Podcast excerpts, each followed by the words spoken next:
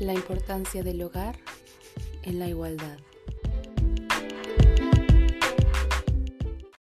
Hoy 8 de marzo entrevistaba a mi hermano para este podcast acerca de si él tenía conocimiento sobre qué es el machismo, qué es el patriarcado, qué son los micromachismos, que me diera sus ejemplos.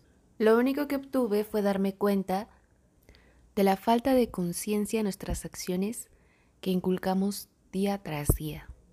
En casa solemos escuchar múltiples veces.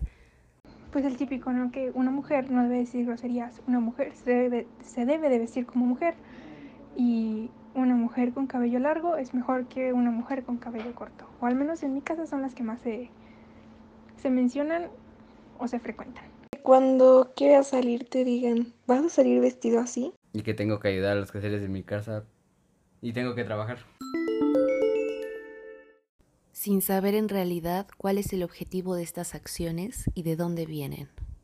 Para generar igualdad, considero que el primer paso es ser conscientes de nuestras acciones y conscientes de los términos que utilizamos el día de hoy, 8 de marzo, o otros días que así debería de ser, pero ¿en realidad sabemos de qué estamos hablando?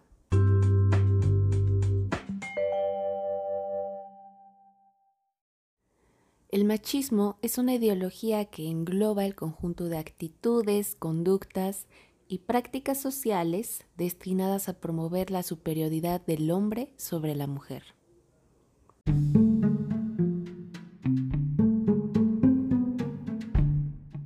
Podemos encontrar las raíces del machismo en las sociedades primitivas, así como en las comunidades nómadas que se dedicaban a la caza.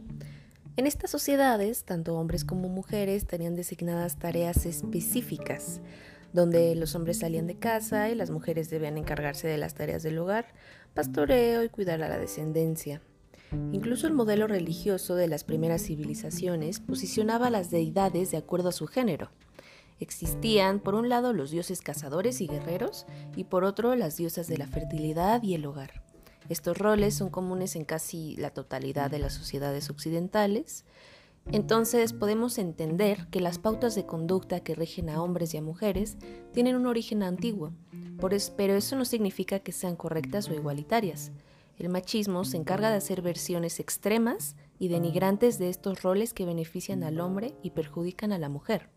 Estos estereotipos de género se transmiten de generación en generación a través de las diferentes sociedades, también las culturas y las religiones, y por esto son el principal origen y causa de la ideología machista.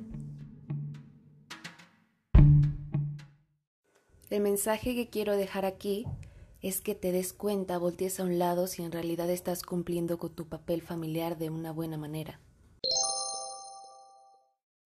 Pregunta en casa si se tiene conocimiento sobre estos conceptos y recuerda,